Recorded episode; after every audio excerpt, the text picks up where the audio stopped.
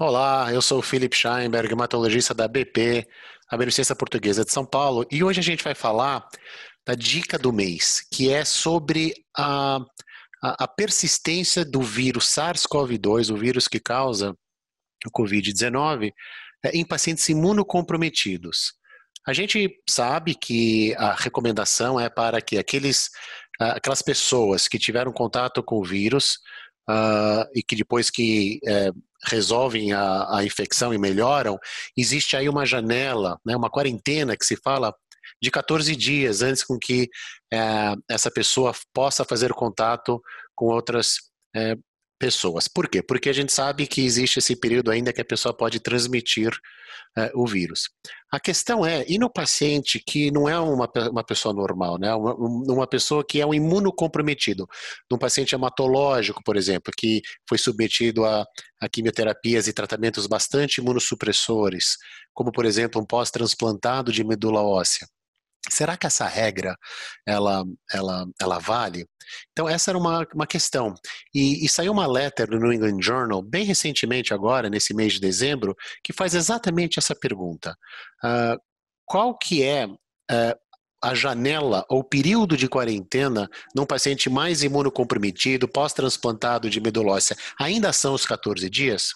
Pois bem, uh, a gente sabe que em pessoas que re se recuperam do do Covid-19, que você ainda pode detectar, se fizer teste de PCR no swab nasal, partículas do vírus duas, três, quatro, cinco semanas depois. A gente já viu isso aqui, por exemplo, em pacientes que são doadores de medula óssea. Eles não são pacientes, eles estão doando a medula, são saudáveis, e a gente já teve casos em que é, o doador acabou nesse período pré-transplante se infectando, a gente foi checando a positividade do PCR é, no swab nasal, duas, três, quatro, cinco semanas e a gente ainda detectava partículas de vírus. Porém, essas partículas de vírus ou esses fragmentos de vírus não são considerados contagiosos. Né? Então a gente sabe que a gente ainda pode identificar um pouquinho de fragmentos de vírus é, em, em, pessoas normais, né, sem serem imunocomprometidas, mas que aquela pessoa não é vírus viável, ele não tem a capacidade de infectar, ele não tem a capacidade de transmitir. De qualquer forma, no caso de uma doação de medula, a gente insiste que o, o, o doador tenha pelo menos dois exames negativos.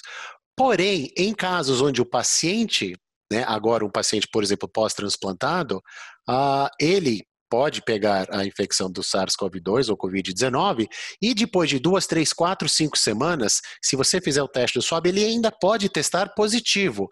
Pergunta é se esse positivo no paciente é igual a de uma pessoa saudável. E essa carta no New England Journal está nos mostrando que não.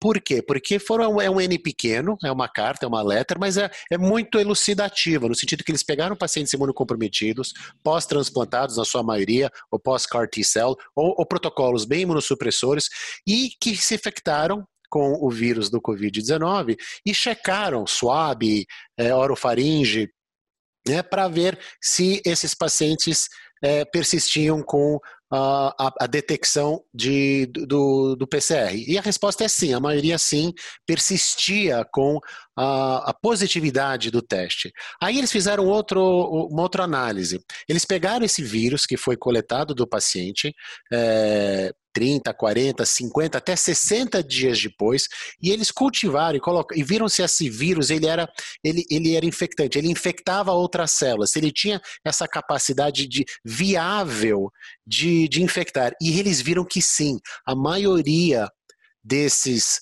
casos positivos de pacientes onde você detectava uh, o PCR semanas depois é, que o paciente fez o contágio e já teoricamente já tinha passado dessa quarentena em pessoas não imunocomprometidas, esse vírus é, ainda era um vírus viável. Ele era em, em cultura, ele ainda conseguia infectar. Então, mostrando que muito provavelmente o paciente imunocomprometido, essa regra dos 14 dias que é utilizada para a população de uma forma geral, talvez não se aplica, talvez não, provavelmente não se aplica. E o período de quarentena, vamos supor, nesses pacientes persistentemente positivos, não é só porque você está pegando fragmentos é, de ácido nucleico do vírus. É vírus viável, vírus que pode infectar, é um vírus que pode ser transmitido. Então, essa carta, essa letter, ela levanta essa questão e, e sugere que essas partículas de RNA que estão sendo detectadas em pacientes imunocomprometidos é, são viáveis semanas depois e deve-se então olhar para essa população de uma forma diferente e não deve-se simplesmente aplicar a regra dos 14 dias, que é aplicada em pessoas normais. Então serve esse alerta.